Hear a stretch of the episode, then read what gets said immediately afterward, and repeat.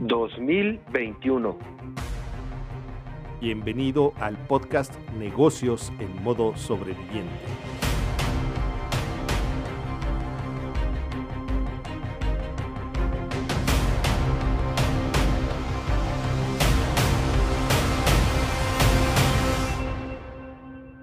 Hola sobreviviente, ¿cómo estás? Bienvenido a tu podcast Negocios en modo sobreviviente, podcast número 30 de la segunda temporada. Hola Gil, bienvenido.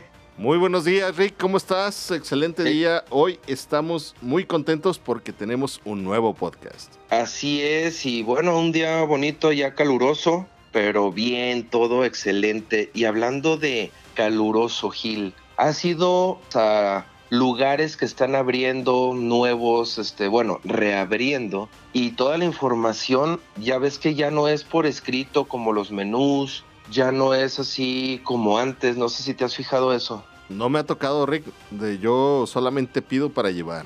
Órale, no, pues qué bárbaro, mucho dinero, ¿eh? Mucho dinero. No, está bien porque a mí sí me ha tocado inclusive ir a restaurantes, a lugares que ya están abriendo y toda la información la ponen en pantallas, pero no en una sola pantalla. Hay veces que juntan tres, cuatro y se ve una sola imagen o la señalización de, de, las medidas de precaución que se deben de tomar en ese lugar y todo esto lo he visto muchísimo últimamente. Pues sí, es parte de los protocolos que hay que cumplir para poder abrir y mantenernos ahora sí que funcionando durante esta pandemia porque de otra forma no nos van a permitir abrirnos, somos sujetos a una multa. Así es. ¿Por qué, Rick? ¿Por qué traes el tema el día de hoy?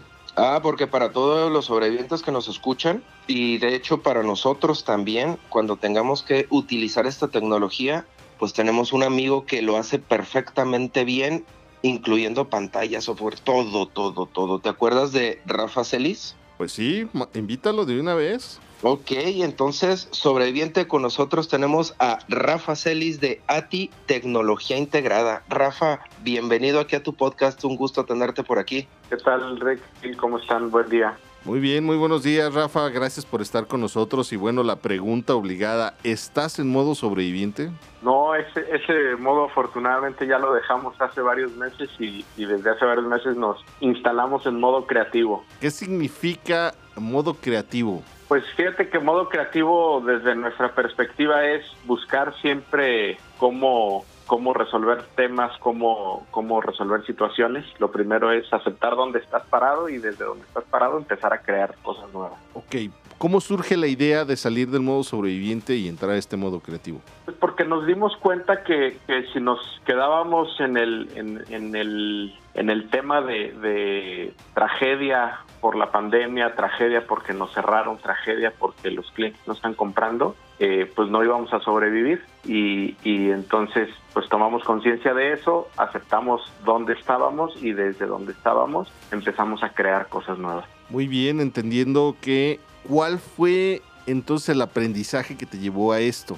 Bueno, el aprendizaje es aceptar rápido y moverte rápido para no quedarte estancado. ¿Cómo has implementado esto en tu negocio, mi estimado Rafael? Pues primero trabajando al interior de la empresa en que, en que la gente también esté convencida de que independientemente de la situación que tengamos, nos tenemos que mover y tenemos que salir adelante. Segundo, haciendo conciencia de que debemos de ser productivos todo el tiempo y, y, y, mucha comunicación hacia el interior del negocio es lo que nos ha ayudado. Platícanos cómo este aprendizaje lo has aplicado en tu negocio, por favor. Bueno, eh, es esto, o sea, eh, en primero entender a nuestros clientes qué necesitan, cómo podemos ayudarlos y, y, una vez que los clientes entonces abren el canal de comunicación y te empiezan a decir lo que necesitan, te empiezan a contar un poco las problemáticas que están viviendo, pues entonces tú con la especialización de tu negocio y aplicando la experiencia empiezas a crear cosas que pueden resolver esas problemáticas que tienen los clientes. Como, como lo que decía ahorita Rick, ¿no? El, en los restaurantes el tema de los menús, pues ya los restaurantes no deberían de tener menús normales como los que conocíamos, que te lo llevan a la mesa, lo tocas y todo esto, porque son un poco de infección. Eh, salieron el tema de los QRs, pero para algunos es complicado, el celular a veces tarda mucho en cargar el menú y todo, y entonces nosotros estamos utilizando la señalización digital para resolver ese problema y que los restaurantes puedan mostrar sus platillos más ricos o sus platillos más rentables a los clientes que ya están en el lugar y entonces empiecen a incentivar la venta de esos platillos. Platícanos cómo, qué otras funciones le han encontrado a esta tecnología. Mira, la, la, señalización digital como tal es, es, un, es un formato publicitario que se basa en la transmisión de contenidos a través de dispositivos como pueden ser pantallas, proyectores, paneles táctiles o tótems, que son como estos muebles grandes que tienen una pantalla integrada. Eh, entonces sirven de base como comunicación digital en cualquier sitio. Eh, si tú has ido, por ejemplo, a Cinépolis y ves los menús que tienen en la dulcería,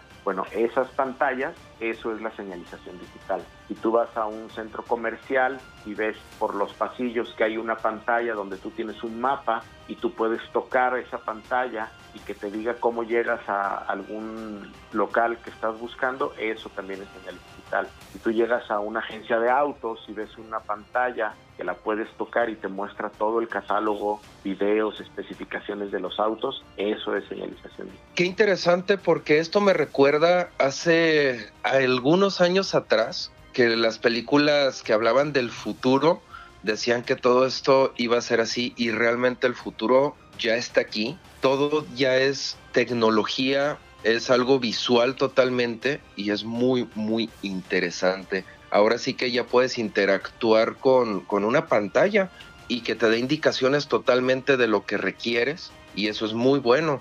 Pero ahora dinos, no sé si tengas algo, Rafa, para los sobrevivientes, algo que, que pueda decir, ok, vamos a hablarle a Rafa para que nos ayude, nos apoye, no sé, alguna cuestión que puedas tener para ellos. Mira, algo que también nosotros hicimos, eh, todos los proyectos que nosotros hacemos, eh, yo te puedo decir que el 80-90% de los proyectos salen en esquemas de arrendamiento. Todo, la, todo lo que nosotros implementamos eh, se van a esquemas de arrendamiento que se van hasta 36 meses, donde no tienes que invertir mucho. De hecho, cuando tú, cuando se te autoriza el arrendamiento, no hay ni siquiera un pago inicial. Tú pagas tu primera renta y así te vas. ¿no? Eh, y, al final del, arrendamiento ya tú tienes la opción de comprar el equipo, de regresarlo o de, o de, renovar el contrato y te renovamos todo el equipo. Eh, esa es una manera en la que los sobrevivientes pueden empezar a meter tecnología en sus negocios sin la necesidad de, de que tengan que tener un capital específico para ello. Uy, eso es todavía más interesante porque pueden, sin hacer un desembolso fuerte, pueden atraer a sus clientes y tenerlos más contentos, no sé, tenerlos más informados. Aparte ahorita se va a requerir mucho para dar todos los protocolos de seguridad que se necesitan en las plazas, centros, bueno, centros comerciales, locales, restaurantes, salones de eventos, campo en el que hay muchísimo, Rafa los puede ayudar. Y ahora dime, ¿Dónde te pueden encontrar? Dame tus redes, tus números, páginas, lo que tengas de medios para que luego luego te contacten. Sí, nuestra página es tecnologiaintegrada.com.mx y en redes sociales nos encuentran como ATI Tecnología Integrada, Facebook, en Instagram, en Twitter, en, en varias redes sociales. Perfecto, entonces tú sobreviviente que nos estás escuchando, ya sabes. Y aparte de esto que está ofreciendo Rafa,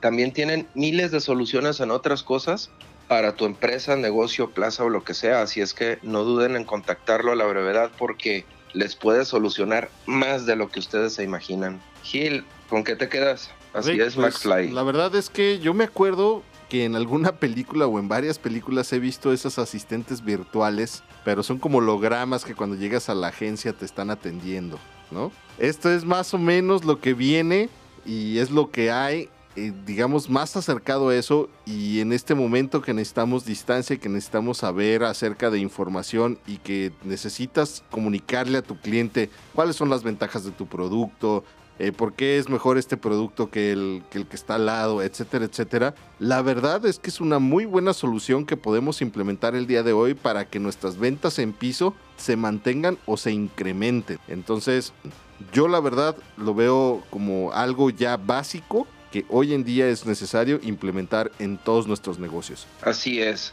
y más porque no nada más te instala la pantalla, también te puedes desarrollar también el software requerido, ¿no, Rafa? Totalmente. Eh, nosotros trabajamos bajo un modelo de, proyectos llave en mano. Entonces sí tenemos un protocolo donde identificamos muy bien tus necesidades y con base en, ese, en, esa identificación de necesidades entonces te podemos armar un proyecto que integre todo. O sea, no, no, no hay costos ocultos de, oye, faltó esto, ya tienes que poner, no, ya va todo integrado. Wow, no, pues muy interesante. Entonces, pues hay que contactarte para que el negocio se mantenga, como dice Gil, o crezca. Pues muchísimas gracias por haber estado aquí con nosotros. Este es tu podcast, tu casa.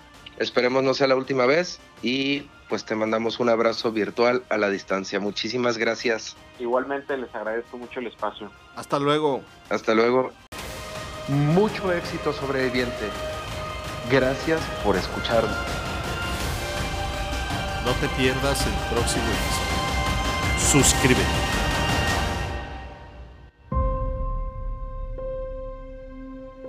Modo sobreviviente.